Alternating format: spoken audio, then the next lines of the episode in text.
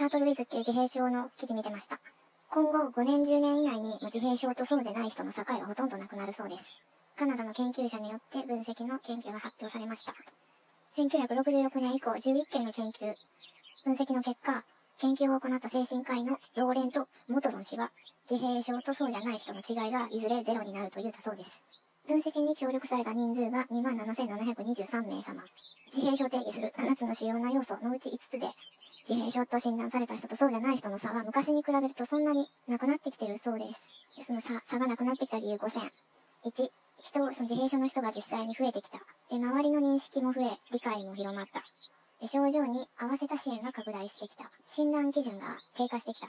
で、知能に問題がない人の場合にはチェックリストで質問の回答をして、それを元に診断できるようになった。ということで症状もいろんなケースが多分、えー、訴える人が出てきて、あれもこれも自閉症だわとか言い出して、そしたらたくさんの種類の自閉症の症例が出てきて、もはやこれは障害なのか何なのかっていう判断の基準が曖昧になってきたのかなと思われます。アスペルガーとか最初は男の子によく現れる症状だって言われてたんですが、実際は症状の現れ方に違いはあっても女の子にも結構いたんだってことが分かってきて、まあ、それも理由に挙げられる。えー、現実的な問題として診断を受けていない自傷発達障害の人を含めて、自律的生活ができている支援の必要な方々を含めた自閉症の方の無限サポートはできませんということで、本当に支援が必要な重度の発達障害の人に支援が回らなかったりとか、自立して生活している自傷発達障害の方との支援との公平性の問題だとか、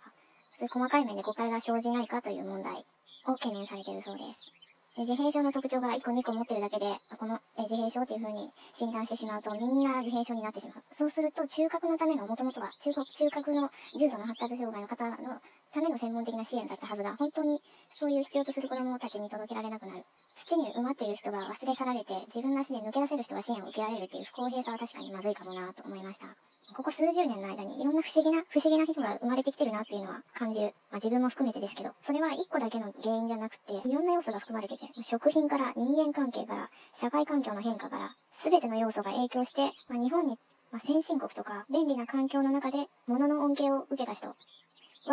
何かの代償を受け負っているのかなと。それの一つが発達障害に影響したんかな。で、これも適用している人と全然できてない人と二分されてて、いや、グレーゾーンの人もいるな。私グレーゾーンだ。グレーゾーンの人も含めて、適用してない人は分かりやすい。重重度だったから生活しといて絶対できない人は、おのずと支援を受けざるを得ない。で、その真逆の人は、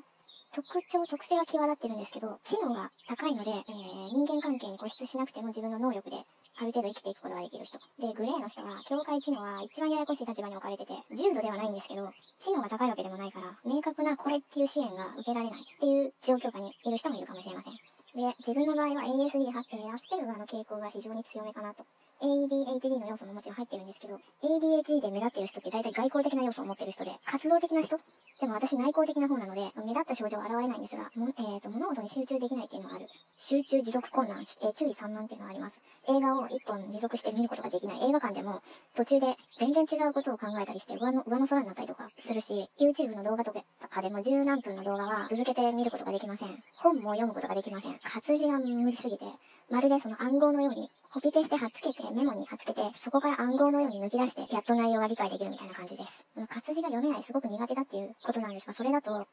学習障害の LD がまさに本が読めないとか読むのが遅いとか読んでも意味が理解できないっていうそういう障害らしいんですけど、これも多分私グレーなんだよな。でも日本人って最近、最近っていうか、本を読まない人は多いと思われます。だから学習障害じゃないけど、LD 傾向の人が多分増えてんじゃないかなって気がする。別に多動性に合わせたわけではないにしろ、オーディブルだったかなんか、本を耳で聞くっていうのが増えてるし、だ Kindle も自動音声で読んでるんじゃなくて聞いてるって感じかな。聞いても忘れるんですけど、どちらにせよ、人が喋ってる内容とか、人が書いた文章とかを理解したい場合には、自分でメモして、自分でこうやってアウトプットしないと、ほぼ理解してないっていう現状がある。だからこのアウトプットの場っていうのは、自分の頭を唯一働かせる場所なのかなって。唯一でもないけど、一番働かせてる場所な気がする。えあと、運動障害とかだと、手先が不器用で道具も使えない。あ、使えない使えない。お箸、お箸の持ち方おかしいし、鉛筆の持ち方もちおかしいです。あと算数の障害。計算がめちゃめちゃ遅い。めっちゃ遅い。まあ、電卓ありがとうっていう感じかな。あと、文字の書き出しとか、うん、書き間違いが多いっていうのがある。もう日本語すら忘れそうになる。なんで自分がアスペルガー的傾向が強いかって思うかっていうと、一番は変化への耐性がめちゃめちゃ弱いっていう特徴。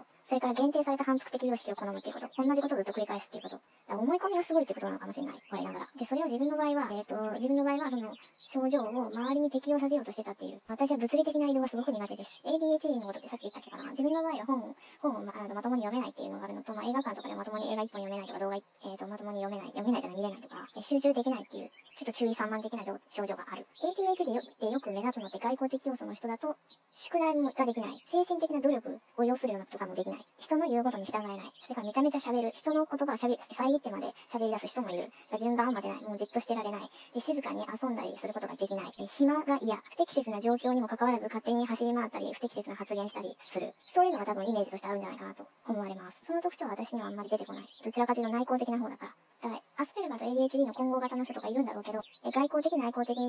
性格の違いで多分タイプがこう分かれてくるんじゃないかなって思います。人に、人によってはもうグレーゾーンでもアスペルガー、ADHD、LD、で運動障害、チック障害とか、いろいろ他のこう、パーソナリティの問題も、もうめちゃくちゃのわけわからんぐらい持ってる人もおるだろうと。どこが一番顕著に、えー、症状として特徴として出てくるかっていう。ただ天才型の人ってこういうなんかおかしな会話の人から出てくることが多いだろうから、もしもう人間関係、まあその他環境にうまく適用できたら、ものすごく未来に貢献する人を算出する人種でもあるんじゃないかなと思われます。周囲の理解が広がることはすごく良い。ただ支援が本当に必要な人に回らないっていうのは問題かもしれません。何の救いにもない言葉ですけど、まあ、適当に生きるっていうことがうまく生きるための秘訣なんだと思うんですが、適当加減っていうのを維持するのが大変難しい。適当に生きられたらどんなにいいかって、適当な脳に、え、入れ替えたいなっていうぐらい、まあ、自分の特徴がそれでどっか使いどころがあるんだろうなっていう運任せにしておいて、え適当に終わる。おやすみなさい。